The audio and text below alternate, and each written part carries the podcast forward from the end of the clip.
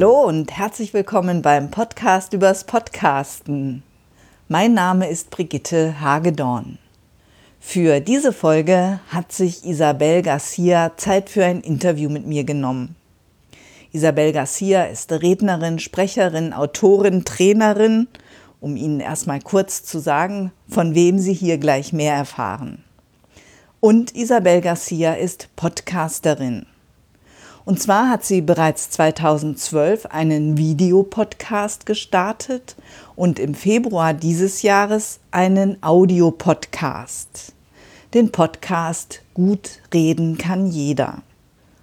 Ich wollte mit ihr über diese beiden Podcasts sprechen, über die unterschiedlichen Arten der Produktion und auch über den Kontakt mit Hörern und Zuschauern. Einen Tipp für gutes Reden haben wir nicht mehr untergebracht, doch natürlich finden Sie alle Links zu Ihrer Ich Rede Akademie, Ihrem YouTube-Kanal und natürlich Ihrem Podcast in den Show Notes. Und zuhören übt ja auch schon ungemein. Viel Spaß. Frau Garcia, dass Sie sich die Zeit nehmen, finde ich ganz großartig. Vielen Dank dafür. Und zwar möchten wir über Ihre Podcasts sprechen. Schwieriges Wort. Ich meine aber tatsächlich den Plural. Ähm, Sie haben einen Audiopodcast vor kurzem gestartet, im Februar. Und seit 2012 haben Sie schon einen Videopodcast, der aber offenbar nicht mehr weiterläuft, wenn ich das richtig verfolgt habe. Und, da haben Sie recht. Und über diese beiden möchte ich mit Ihnen sprechen. Und meine erste Frage ist, was hat Sie dazu gebracht, jetzt doch einen Audiopodcast aufzunehmen? Weil ich praktisch meinen Videopodcast, also die Videos, die ich mache, sowohl bei YouTube online gestellt habe, als eben auch bei iTunes oder eben podcast.de und so weiter und so fort. Und im Endeffekt war es doppelt gemobbelt. Denn wenn die Leute ein Video sehen möchten, dann gehen die eben meistens bei YouTube rein. Ja.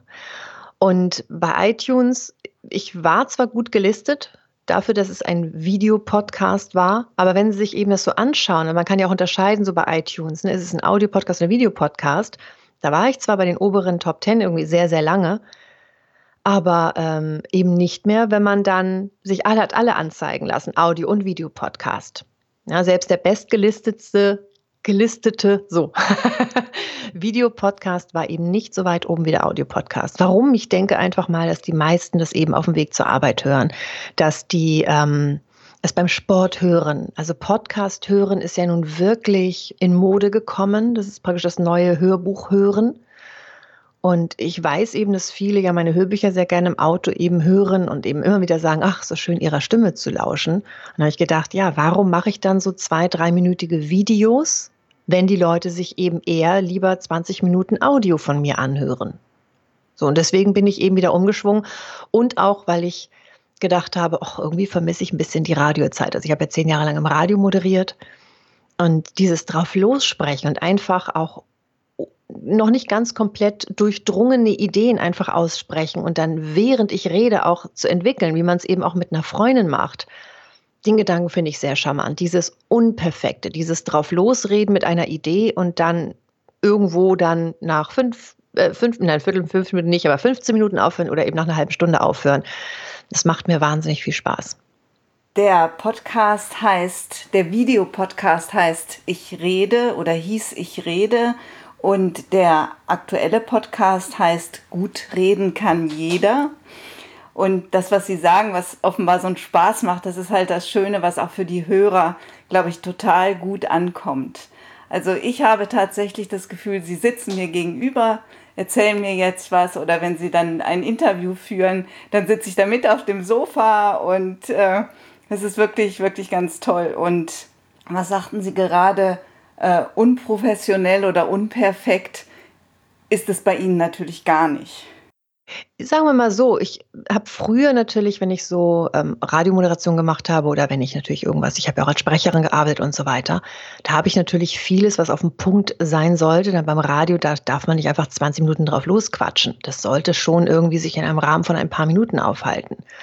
Und wenn ich da eben wichtige Inhalte habe, dann habe ich mir eben vorher komplett alles zu Ende gedacht und nicht entwickelt, während ich rede, so wie wir Frauen das ja gerne machen. Wir rufen eine Freundin an, sagen, ich habe eine Idee, quatschen, quatschen, quatschen, quatschen, brauchen im Prinzip häufig gar nicht den Tipp von der Freundin, sondern kommen selbst, während wir reden, eben auf, auf die Lösung oder eben auf einen, auf einen möglichen Lösungsansatz.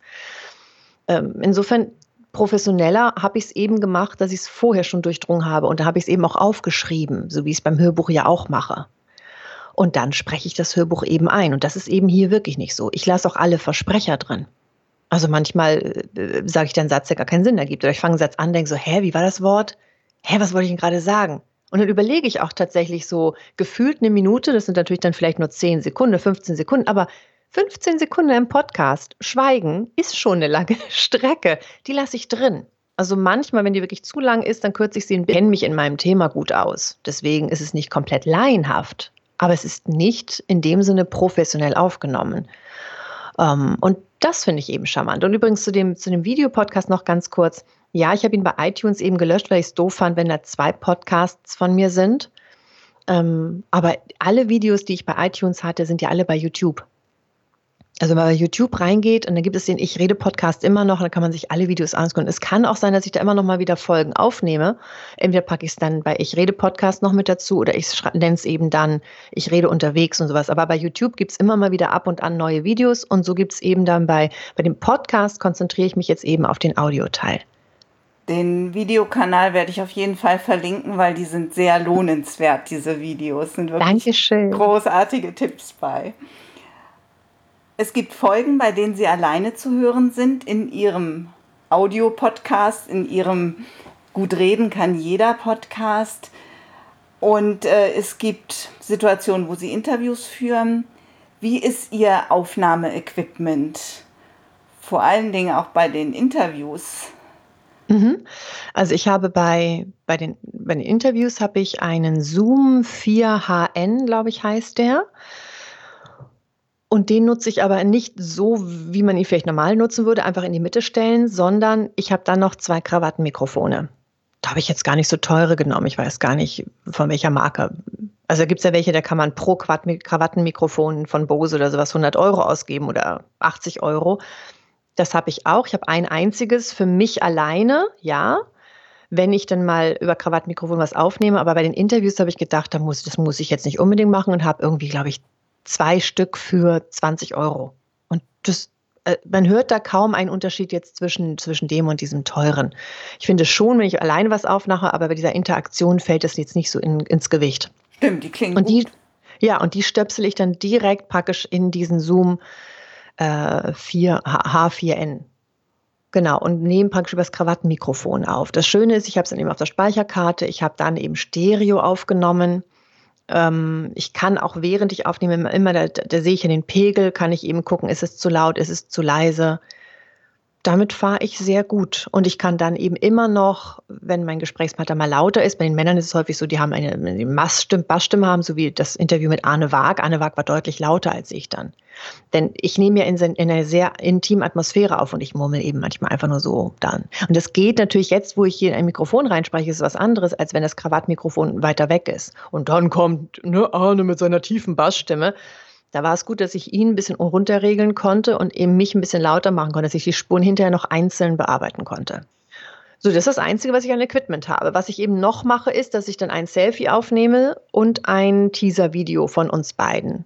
Also nachdem, ich habe es am Anfang teilweise vor dem Podcast gemacht, das war aber doof, weil ich nämlich manchmal Dinge angekündigt habe, die ich dann gar nicht angesprochen habe. So, ach, jetzt nehme ich, das war bei Matthias Fischerdick, war das so. Da habe ich dann gesagt, ja, wir nehmen gleich das und das und das auf. Und, und, und Matthias so, ach echt, darüber sprechen wir. Und dann lasse ich aber beim Interview einfach es fließen und es floss in eine ganz andere Richtung. Wir haben das überhaupt nicht angesprochen, was ich da angeteased habe. Aber gut. Äh, und, und deswegen mache ich das Interview oder dieses Teaser-Interview hinterher. Also wenn wir fertig sind, ich habe heute auch gerade wieder ein Gespräch aufgezeichnet. Ich nenne es jetzt eher Gespräch, weil es kein Interview ist bei mir wirklich, sondern eher ein Gespräch, ähm, wo der Zuhörer wirklich genau das, was Sie eben gesagt haben, das Gefühl haben darf, dass er sich praktisch bei mir mit dazusetzt aufs Sofa und wir einfach so ein, so ein nettes, netten Plausch haben. Genau. Mehr habe ich nicht. Ich habe also mein iPhone oder was auch mal für ein Smartphone man nimmt oder ne, macht da Selfie, macht dieses Ein-Minuten-Teaser-Video. Warum eine Minute? Damit ich es eben ganz schnell bei Instagram gar nicht schneiden muss. Ich schneide da auch nichts. Also ich kann es bei Instagram, bei ähm, LinkedIn, bei Facebook, kann ich es überall einfach online stellen und überlege mir dann noch den Text dann, ne, die Shownotes und so. Dann lege ich mir für jeden einzelnen Kanal extra. Und das war es dann für diese Gespräche, die ich da führe. Und wenn ich etwas einzeln aufnehme, so wie jetzt hier eben gerade, habe ich den Rode Podcaster, habe einen schönen kleinen, also Popschutz, so dieses, diese Haube oben drüber. Ich habe jetzt keinen Popschutz gerade davor, braucht man aber auch nicht unbedingt. Also das geht. Ich muss ja nicht, ich muss ja nicht ganz so nah ran. Ne? Ich kann ja auch ein bisschen weiter weg und das ist, völlig in Ordnung. Wobei ich manchmal auch eben gerne sehr nah so reinspreche, weil ich das Gefühl habe, das ist eben noch, es ist einfach noch intimer. Ich meine, wann rede ich so nah bei jemandem ins Ohr? Ja, und das hat natürlich eine irgendwie schon eine andere Qualität, als wenn ich eben so rede. Es ist auch noch schön, es ist irgendwie noch nah, aber so ist schon noch näher. ich muss dann bloß mehr schneiden, denn wenn ich lächle, dann hört man hier immer so mein, mein den Speichel in meinem Mund und dann sind immer so viele Schmatzgeräusche. Die darf ich dann im Prinzip immer wegschneiden. Aber das ist hier mein Equipment. Ähm, womit schneide ich? Ähm, ich mache das mit der GarageBand. Ich habe einen Mac das ist ja äh, kostenlos mit dabei. Ich habe auch Outer City ausprobiert. Ist auch in Ordnung. Ich kenne viele, die das machen. Also ich finde es damit jetzt praktischer. Ja, und dann mache ich alles soweit fertig und ich nutze dann eben Libsyn. Und Libsyn bringt es eben automatisch in alle möglichen Kanäle rein. Das ist so meine Ausstattung. Mehr habe ich gar nicht. Also natürlich beim Rode Podcast und durch den Kopfhörer, damit ich mich selbst höre. Mehr habe ich nicht. Nö, das war's. Ja, super und beantwortet schon alle meine nächsten Fragen, oh. nämlich äh, wo, wo hosten Sie und machen Sie das selbst? Äh, das wäre, hätte ich jetzt auch noch interessant gefunden, oder ob Sie das an einen Dienstleister abgeben. Ja, da habe ich noch eine Antwort zu, weil ich nicht alles selbst mache. Also ich mache, ich schneide, ich habe ja früher ein eigenes Tonstudio gehabt. Und insofern habe ich einen kleinen, kleinen Vorteil, weil ich mich damit auskenne. Ich habe im Radio, als ich da moderiert habe, ja häufig die Telefonate, die man so führt, die schneidet man ja selbst auch live, während man im Tonstudio ist oder in diesem ähm, Sendestudio ist, zusammen. Also insofern schneiden konnte ich schon vorher. Und dann habe ich eben irgendwann, weil ich viele Sprecherjobs hatte, so nebenberuflich, habe ich mir so ein kleines Tonstudio für mich persönlich eingerichtet, ganz klein, ja, aber es reicht eben aus. Insofern kann ich schneiden, das kann ich ganz gut ich will bloß nicht alles alleine machen. Und ich denke, das soll jeder für sich alleine entscheiden. Denn dieses, wie, wie doll komprimiere ich das jetzt? Packe ich so einen DS-Klicker drüber? Habe ich da einen guten? Und, und da haben eben Tonstudios teilweise einfach ein besseres Equipment. Bis ich mir das alles angekauft habe, nur für einen kostenlosen Podcast, mal kurz überlegen, wie da das Nutzenverhältnis ist, also das ne, Preis- und Nutzenverhältnis. Deswegen habe ich tatsächlich einen Dienstleister gehabt ähm, oder habe immer Dienstleister. Ich habe das eben streckenweise von Sven Haferkamp machen lassen, ähm, der sich wahnsinnig gut mit Podcast und Audio und allem Möglichen eben auskennt, der mir vieles eingerichtet hat. Und jetzt im Moment aktuell nutze ich eben das Tonstudio, mit dem ich schon lange zusammenarbeite, Enrico Wachtel. Das ist Tito Place hier in Hamburg. Ich habe aber auch gesehen, dass es äh, online viele Anbieter gibt, die eben sowas auch teilweise machen. So pro Folge, glaube ich, wenn die nicht reinhören und korrigieren, kostet es, glaube ich, so 45 Euro. Ähm, da habe ich das so ein bisschen überschlagen und dachte so, hm, dafür, dass ich es ja kann, möchte ich jetzt nicht pro Woche, weil ich ja zwei Folgen pro Woche mache, also einmal das Gespräch, einmal die Solo-Folge, irgendwie knapp 100 Euro ausgeben. Das wäre mir jetzt zu viel gewesen. Deswegen ähm, mache ich das eben jetzt, weil ich das meiste sowieso vorbereite. Also ich schneide, ich mache es schon viel selbst. Was ich nicht mache, ist dieses Komprimieren und das Einstellen und sowas. Also ich bereite alles vor, die ganzen Shownotes und so weiter, schicke praktisch alle Dateien und eben auch ähm, das gedrehte Video eben dann zu und den Rest, den lasse ich dann machen. Entweder von meinem Büro oder Enrico oder Sven oder wie auch immer. Ja. Ihr Audiopodcast ist auch ungefähr 20 Minuten lang. Mal Nö. mehr, mal länger. Und ihre, ihre Interviews meistens länger. Aber die Solo-Folgen, die Solo-Folgen, meine ich, sind immer so um die 20 Minuten. Tatsächlich, ich habe irgendwie das Gefühl gehabt, dass ich mich so langsam bei 30 Minuten einpendele. Okay, also jetzt, ich glaube, die letzten Folgen können sein, ähm, ich war einmal so an der Grenze bei Lipsin. Ich hatte schon einmal so aufgestockt, weil ich gemerkt habe, oh, meine ganzen Folgen, mein Content ist zu viel. Ich, mein Paket war zu klein, da muss ich schon mal aufstocken. Und hatte ich einmal, ich glaube, es war im März bei der letzten Folge, da wurde mir dann gesagt, so Isabel, bitte die nächste Solo-Folge unter 15 Minuten, mehr Speicherplatz haben wir nicht. Und ich so, okay, hat dann auch hingehauen. Und ich glaube, jetzt so die letzten waren tatsächlich 20 Minuten. Kann sein, dass die ersten auch so waren. Also reines subjektives Gefühl von mir, hatte ich so das Gefühl, uh, gerade glaube ich, Balsam für die Stimme. Ich glaube, das war deutlich über 30 Minuten, weil ich das so viel reingepackt habe. Was tut der Stimme gut? Was ist ein No-Go für die Stimme und so weiter? Ich glaube, da bin ich drüber gewesen. Aber sagen wir mal so, zwischen 20, zwischen einer Viertelstunde und 30 Minuten pendeln sich so die Solo-Folgen ein. Ja. Und das Interview ist eben dann eine Stunde oder so lang wie es wird. Ja, wie lang wie es wird. Häufig ist es sogar mit Arne waren es sogar eine Stunde 40 Minuten. Das war der Wahnsinn. Aber die Leute haben sich es eben auch angehört, weil es, weil Arne so lustig ist. Also Arne ist einfach der Hammer und es war ja, ist ein ganz alter Freund von mir und das war einfach nur mega lustig und hat wahnsinnig viel Spaß gemacht. Insofern manchmal ist es auch so lang dann und dann schneide ich es aber eben einfach in einzelne Teile. So, denn ich habe das Gefühl, wenn ich da sehe, bei irgendeinem Interview, oh Gott, das ist jetzt eine Stunde 20, dann freue ich mich zwar drauf, weil ich denke, oh ja, cool, ich möchte mir das anhören, aber jetzt habe ich nicht die Zeit. Und dann schiebe ich, schiebe ich, schiebe ich und vergesse es nämlich dann wieder. Wenn ich aber sehe, oh Gott, 20 oder 25 Minuten oder meinetwegen eine halbe Stunde, die Zeit habe ich eben häufig, weil das nämlich eine Autofahrt ist oder weil das meine Joggingstrecke ist oder, oder, oder. Und dann kann ich eben, äh, dann fangen Sie eben erstmal an und wenn Sie den ersten Teil gut fanden, hören Sie eben irgendwann dann doch den zweiten Teil. Aber diese, dieser erste Schritt, da ist nicht so eine große Hemmschwelle, als wenn so ein Interview dann eben oder eine Folge so wahnsinnig lang ist. Das stimmt und man denkt sich dann vielleicht, ach, das höre ich später weiter und später hört man es irgendwie nie weiter, weil dann ist es im, in der App nicht mehr auffindbar oder dann doch gelöscht oder man findet es nicht, ähm, wo man aufgehört hat oder so. Hm. Genau, genau. Die Videos waren natürlich deutlich kürzer. Auch da waren ein paar drin, zwei, glaube ich, die über zehn Minuten sind. Aber, oh, echt? Ja. Aber sonst immer so knapp drei, vier Minuten. Also bei meinem Podcast waren es immer zwei, also unter fünf Minuten. Ich habe bloß bei Ich rede unterwegs, wenn ich auch da habe ich schon angefangen, drauf loszusprechen und da sind es dann teilweise über zehn Minuten. Da habe ich aber im Prinzip schon getestet, wie das mit dem Audio, also es war so mein, mein Vortesten. Kommt es an? Hören die Leute sich das an? Aber bei dem rein Ich rede Podcast habe ich eben immer kurz, knackig, Tipp, zwei, drei Minuten, maximal fünf Minuten auf den Punkt, ne, dass ich sofort den Tipp drin hatte. Und habe aber dann eben gehört, ja, für Videos teilweise gut, aber für Audio eben blöd, weil die Leute eben dann sagen, okay, ich fange jetzt an zu joggen, was kann ich mir anhören? Ja, dann müssten sie bei mir ja immer wieder eine neue Folge wählen. Das ist ja total bescheuert. Und so können sie sich eine Folge eben anhören und joggen eben ihre Runde. So, ne? Aber ja, so grob, also Videos habe ich deutlich, deutlich kürzer gehalten, das stimmt. Und der Produktionsaufwand, glaube ich, war aber nicht kleiner dadurch.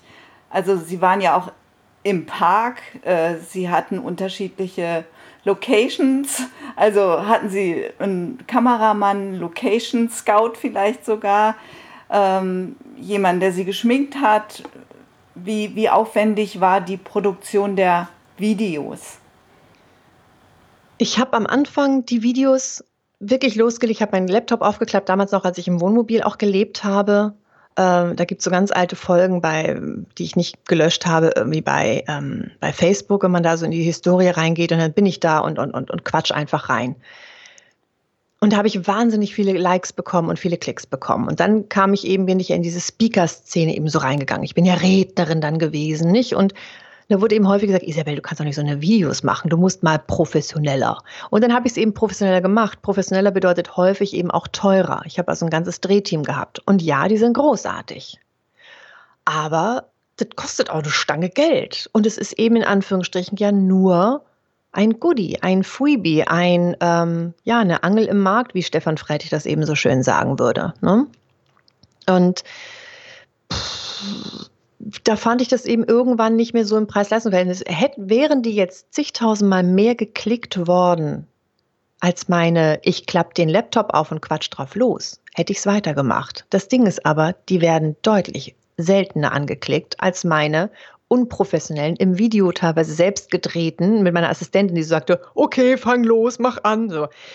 Wo, wo mir teilweise gerne gesagt wird, so, ach, da sieht aus, als ob das Bild aus dem Kopf wächst, so. Aber das sind die meistgeklickten Videos eins meiner meistgeklickten Videos ist über 60.000 oder 70.000 Mal geklickt worden.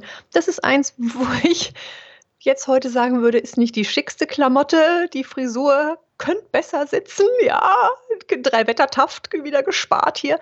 Aber es ist das meistgeklickte Video. Es kommt mir auch auf den Inhalt an und wie ich das eben sage. Und dann habe ich mich gefragt, warum mache ich, habe ich diese Riesenkosten für ein Drehteam? Also ich hatte einmal Regie, die geguckt hat, war auch alles logisch, was ich gesagt habe. Ich hatte einen an der Kamera. Wir haben wirklich auch nur mit einer Kamera gedreht. Ähm, waren also alles One-Taker und eben einen für den Ton, der immer auf den Ton aufgepasst hat. Geschminkt nicht, das habe ich selbst gemacht. Ähm, und natürlich klar Klamotten. Und dann haben wir eben häufig 40 an einem Tag abgedreht. Wir haben also die Location gewechselt. Und das Drehteam hat eben sich überlegt, an welchen Locations könnten wir das machen. Und dann haben wir an einem Tag eben 40 Videos abgedreht. Und da war ich erstmal wieder praktisch, weil ich ja eins pro Woche veröffentlicht habe, fast ein ganzes Jahr lang war ich bedient ne, und hatte genug Podcasts. So habe ich das gemacht. Ich habe mir das vorher genau überlegt und dann eben einfach drauf losgesprochen. Aber trotzdem war es eben eine Menge Geld. Und auch das äh, Männer-Frauen-ABC habe ich eben mit diesem Team eben gemacht und so. Und nochmal, ich finde sie großartig. Es waren aber nicht so viel mehr Klicks und ich habe häufig eben zu hören bekommen, Isabel, wo oder Frau Garcia, wo sind Sie? Ich vermisse Sie. Denn die vermissten, glaube ich, bei mir dieses Unperfekte, was ich vorhin schon angesprochen habe. Ähm, ich habe zwar auch in diesen professionellen Videos, wenn ich mich versprochen habe, den Versprecher drin gelassen. Und trotzdem war es natürlich insgesamt natürlich ein ganz anderes Auftreten. Also man kann sich ja alles sich bei YouTube eben noch anschauen. Da sind die ganzen Unterschiede eben drin. Die Leute mögen eben dieses, gerade das, wenn ich mit verwuschelten Haaren, ungeschminkt, mit hässlichen Klamotten weil ich gerade eine gute Idee habe, mich einfach vor die Kamera setze, weil das eben echt und authentisch rüberkommt und weil sie dann das Gefühl haben, mir sehr nah zu sein. Das andere ist schon wieder fast so perfekt. Ich glaube, da fehlt ihnen die Nähe. Obwohl der Inhalt und ich natürlich genau dieselbe Person sind. Konnten Sie die Videos oder wenigstens einige der Videos mehrfach verwerten? Also Sie sagten, Sie haben die parallel auch auf YouTube gestellt. Ich meine, YouTube ist die zweitgrößte Suchmaschine hinter Google, weil sie quasi zu Google gehört. Aber haben Sie die zum Beispiel auch in Ihre Online-Kurse in der Ich Rede Akademie nochmal verwendet oder verwenden können? Ich bin da ganz schlecht drin. Und genau so eine Sachen wären natürlich schlau, wenn ich das gemacht hätte, habe ich nicht. Ich habe auch noch nie, ich fange damit jetzt gerade erst an, so ein so ein Funnel mal gebildet. Bei Content Marketing habe ich bisher nicht gemacht. Und ich, ich drehe praktisch immer wieder neu und ich schreibe immer wieder neu. Ich schreibe ja auch für die Freundin, da bin ich Freundin-Expertin, also für die Zeitschrift. Mit der Brigitte Akademie, also praktisch mit dem Konkurrenzblatt habe ich auch eine Kooperation, aber da eben über die Ich Rede Akademie und, und Edition F und wo ich nicht überall schreibe. Und ich schreibe immer wieder neu. Wenn die Leute mich anfragen, schreib mal irgendwas. Ich habe im Prinzip einen riesen Pool nutze ich nicht, weil ich immer so denke, nee, es passt vielleicht nicht 100 Prozent, ich schreibe lieber neu.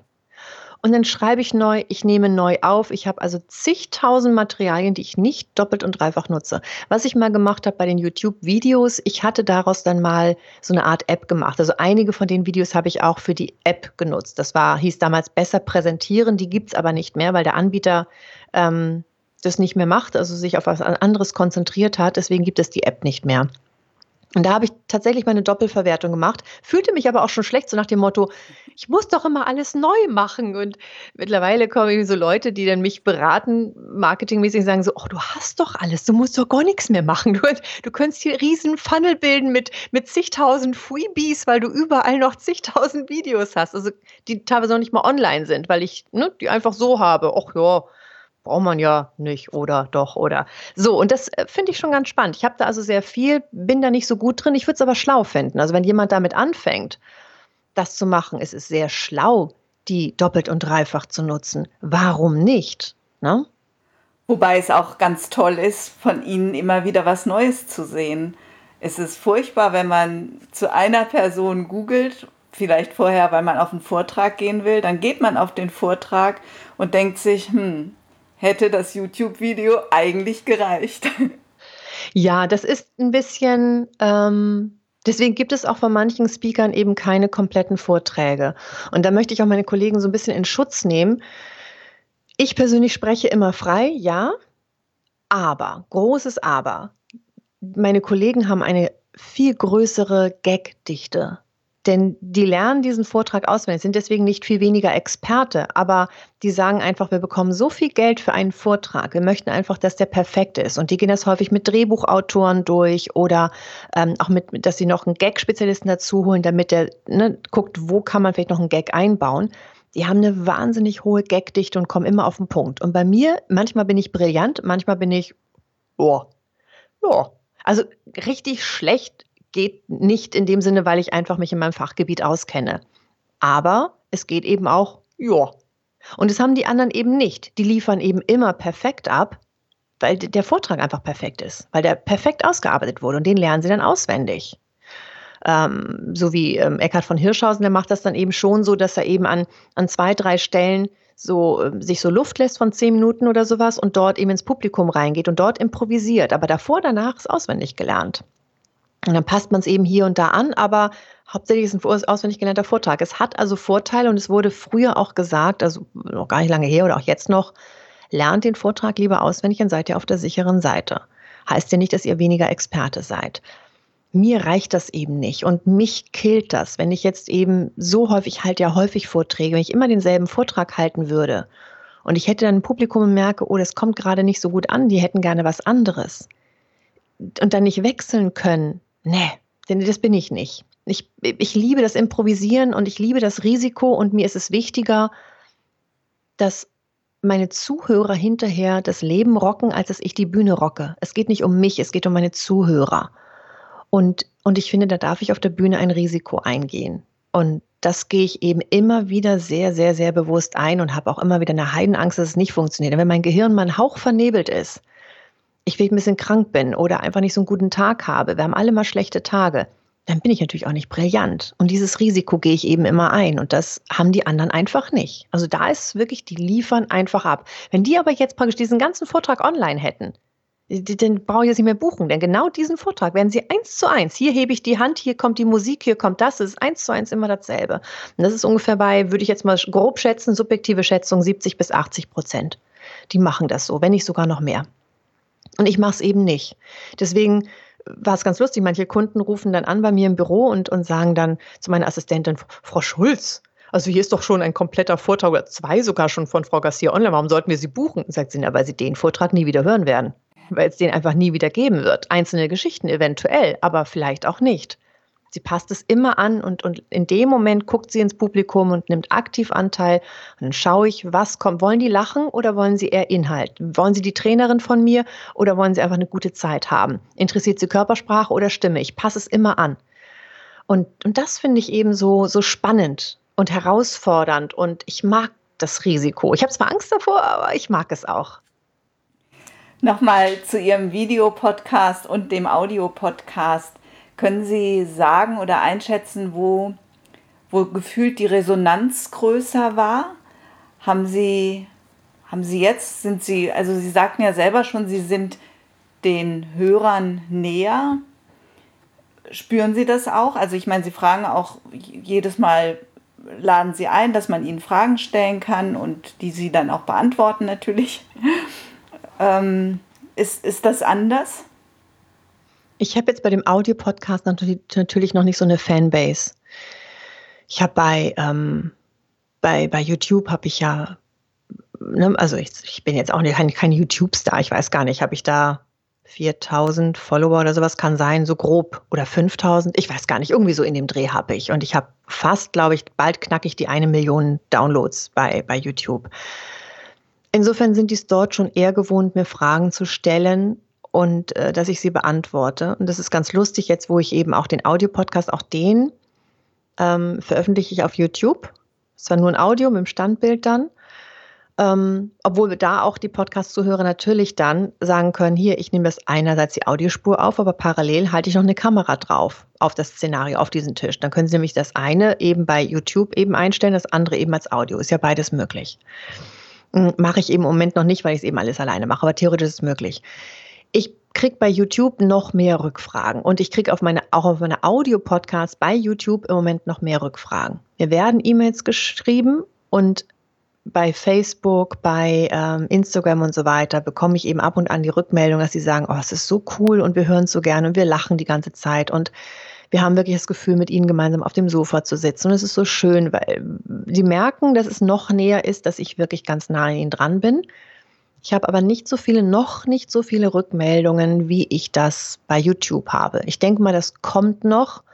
Ich habe ihn ja jetzt auch gerade erst mal zwei Monate, glaube ich, online. Nee, wann habe ich angefangen? Anfang, Anfang Februar. Februar, ich genau. Ich glaube, sogar am 1. Februar ist die erste Folge das online gegangen. Genau. Also insofern ist es ja noch nicht so, so lange. Drei Monate ist dann online. Das wird sich noch entwickeln, denke ich mal. Ich muss ja jetzt erstmal durchhalten, damit ich eben mich konstant oben platziere. Dadurch, dass ich erst so neu dabei bin und nicht so viele Abonnenten habe, ist es eben so, wenn ich was Neues veröffentliche, bin ich häufig oben in den Top 10 und dann rausche ich wieder runter und verliere komplett, fliege ich aus den Top 2, 200 raus. Und dann wieder ganz oben, dann wieder komplett weg. Das ist ja später nicht mehr der Fall, wenn man einfach eine solide Basis an Followern hat. Dann pendelt man sich irgendwo in eine Region eben ein. Und ich pendel mich gerade noch gar nicht ein. Das ist immer hopp oder top und weg und wieder da. Meine Erfahrung ist, dass alles so seine Zeit hat und ähm, manches passt dann gerade, manches passt nicht. Haben Sie auch das Gefühl, für Audiopodcast ist jetzt die Zeit oder für Ihren Audiopodcast ist jetzt die Zeit? Und dann möchte ich gleich eine Frage hinten dran schließen würde das bedeuten, dass wir auch wirklich noch länger von Ihnen hören? Jetzt habe ich damit angefangen und damit werde ich auch so schnell nicht wieder aufhören, weil ich auch einen Heidenspaß daran habe. Also vor allem an den Gesprächen, an den Gesprächen mit mit mit den mit den mit ja Kollegen mit ich habe heute habe ich oh Gott heute das war ich habe heute ein Gespräch geführt mit einer Dame ähm, Fräulein Spitz heißt sie bei Instagram und ihr Unternehmen heißt Fräulein Spitz und es geht so ein bisschen darum, äh, die spricht über Sexualität, so ein bisschen die Beate Use und äh, Erika Berger von heute. Ganz tolle, sympathische junge Frauen. Wir haben eben über Sex geredet, ne, warum wir da mundtot sind und so. Puh, oh, da wurde ich vielleicht rot. Ich habe die ganze Zeit eine rote Bombe gehabt. Aber es ist schon komisch, ne? warum sind wir bei dem Thema so sprachlos? Warum ist es uns so peinlich, über Gleitgel zu sprechen und, und nicht peinlich, über, über die Liebe zu sprechen? Beides ist ganz nah, beides ist ganz nah bei uns. Ich erlebe also natürlich immer wieder was Neues. Bei den Gesprächen lerne ich ja auch ganz viel Neues. Es gibt dieses alte Sprichwort eben von Buddha, ne, wenn du selber eben redest, hörst du immer das, was du schon weißt. Ne, lass mal jemand anders reden, also höre zu. Deswegen, wenn ich die Solo-Folgen aufnehme, ja, nehme ich was auf, ja, aber das ist so wie ein Hörbuch einsprechen. Ich habe daran auch Spaß, aber ich habe noch mehr Spaß an den Gesprächen. Warum mache ich nicht nur Gespräche? Weil bei den Gesprächen manchmal auch einfach vielleicht nicht so viele Tipps rüberkommen. Und ich möchte eben auch wirklich ganz viele Inhalte vermitteln. Und die Inhalte, die garantiere ich eben in den Solo-Folgen. Und selbst wenn dann bei der, bei, dem, bei der Gesprächsfolge eben nur gute Laune war, in Anführungsstrichen, und jetzt eben nicht so greifbare Tipps für den Zuhörer, dann habe ich da kein schlechtes Gewissen. Denn ich will ja nicht einfach nur aus, aus, aus, aus Narzissmus irgendwie vor mich hinlabern, sondern die sollen ja auch einen Mehrwert haben. Ne? Und deswegen finde ich diese Kombination ganz gut. Aber ich habe eben an diesen Interviews wahnsinnig viel Spaß und tolle Menschen kennengelernt. Frau Spitz habe ich heute das erste Mal getroffen. Ich kannte sie vorher gar nicht. Die Fräulein Spitz heißt sie ja. Ähm, daher, damit werde ich so schnell nicht aufhören. Und ich finde auch, wenn man damit anfängt, es gilt eben durchzuhalten bei einem Podcast. Das ist das Wichtigste überhaupt. Ähm, manchmal hat man am Anfang ganz schnell Erfolg. Ne? Wenn man gleich am Anfang eben sagt, hey, ich habe einen neuen Podcast, dann kommen die Abonnenten, dadurch schießt man bei iTunes ganz weit nach oben. Das war bei mir auch so, war ich gleich auf Platz zwei. Hey, ja, das habe ich bisher, glaube ich, kaum wieder geschafft, weil ich eben neu bin. Ja. Und ich glaube, da resignieren dann eben viele oder sagen nach einem Jahr, oh, ich habe keine Lust mehr. Und ich glaube, da gilt es eben durchhalten. Meinetwegen ein bisschen seltener veröffentlichen, aber durchhalten. Weitermachen, weitermachen, weitermachen. Denn der Erfolg kommt eben langfristig, wenn man eben immer mehr Abonnenten hat. Und dann pendelt man sich eben irgendwo ein. Und selbst wenn man nicht in den Top Ten ist, es geht nicht immer darum, in den Charts zu sein. Es geht darum, dass man eben Werbung und Marketing macht. Und ich glaube, das ist ganz wichtig. Also wenn man damit anfängt, nicht aufhören. Und ja, ich glaube, es ist eine Zeit für Audiopodcasts. Für, sowohl für YouTube ist es eine Zeit, weil die Kinder heutzutage YouTube schauen, anstatt Fernsehen zu gucken. Es ist die Zeit von Netflix und Amazon, auch wenn man vielleicht jetzt ne, doof ist, wenn man es für so eine Großunternehmen im Werbung macht. Ähm, und es ist eben die Zeit von, von Podcasts. Ähm, auch schade natürlich für die, die Hörbücher verkaufen wollen, so wie ich es ja auch mache. Aber ich glaube eben auch daran, ich verschenke ganz viel Wissen. Ich bin aber der festen Meinung, wenn ich es verschenke, kaufen die sich auch ein Hörbuch.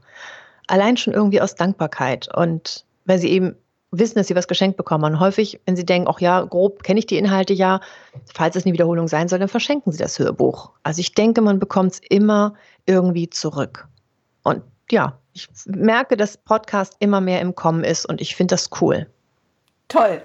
Jetzt habe ich schon wieder so lange geredet, ne? Es tut mir leid. Nein, großartig. Und, und vor allen Dingen ein ganz, ein ganz schöner Schluss. Ich wollte Sie eigentlich noch um einen Tipp anhauen, aber ich verlinke einfach auf die ganzen Videos und Audios von Ihnen und auf die Ich Rede Akademie. Und Sie hatten eingangs gesagt, dass Sie einen Gutschein für meine Hörer zur Verfügung stellen. Den wird es dann auch in den Show Notes geben. Ja, ich sage einfach vielen Dank, Frau Garcia. Sehr, sehr, sehr gerne. Habe ich wahnsinnig gerne gemacht. Ganz viel Erfolg weiterhin und hören Sie jede Folge und abonnieren Sie den Kanal bitte. Ne? Also den Kanal hier von Frau Hagedorn. Ja, und wie ich eingangs schon sagte, Sie finden alle Links zu Isabel Garcia in den Show Notes. Auch den Link zu ihrer Ich Rede Akademie. Und hier bekommen Sie einen Rabatt von 20% mit dem Code Audiobeiträge 18. Sie sparen dann nochmal satte 20 Prozent und der Originalpreis ist 195 Euro inklusive Mehrwertsteuer. Also, es lohnt sich doppelt. Ich bin wirklich Fan von Isabel Garcia und empfehle beide Podcasts von ihr. Wenn Sie sich mit Stimme, Präsentation und Kommunikation beschäftigen, dann geht an ihr meiner Meinung nach kein Weg vorbei. Und auch alles, was ich daneben von Isabel Garcia gehört und gelesen habe, ist klasse. Immer ausgezeichnet, sehr verständlich erklärt und relevant. So, und das war's schon wieder. Wenn alles klappt, werde ich für die nächste Folge mit Tanja Hille und Vincent Venus sprechen über ihren Podcast Why Politik. Ich freue mich, wenn Sie dann wieder dabei sind. Eine gute Zeit bis dahin wünscht Ihnen Brigitte Hagedorn. Vielen Dank fürs Zuhören. Sie hörten eine Produktion der Werkstatt für Audiobeiträge www.audiobeiträge.de.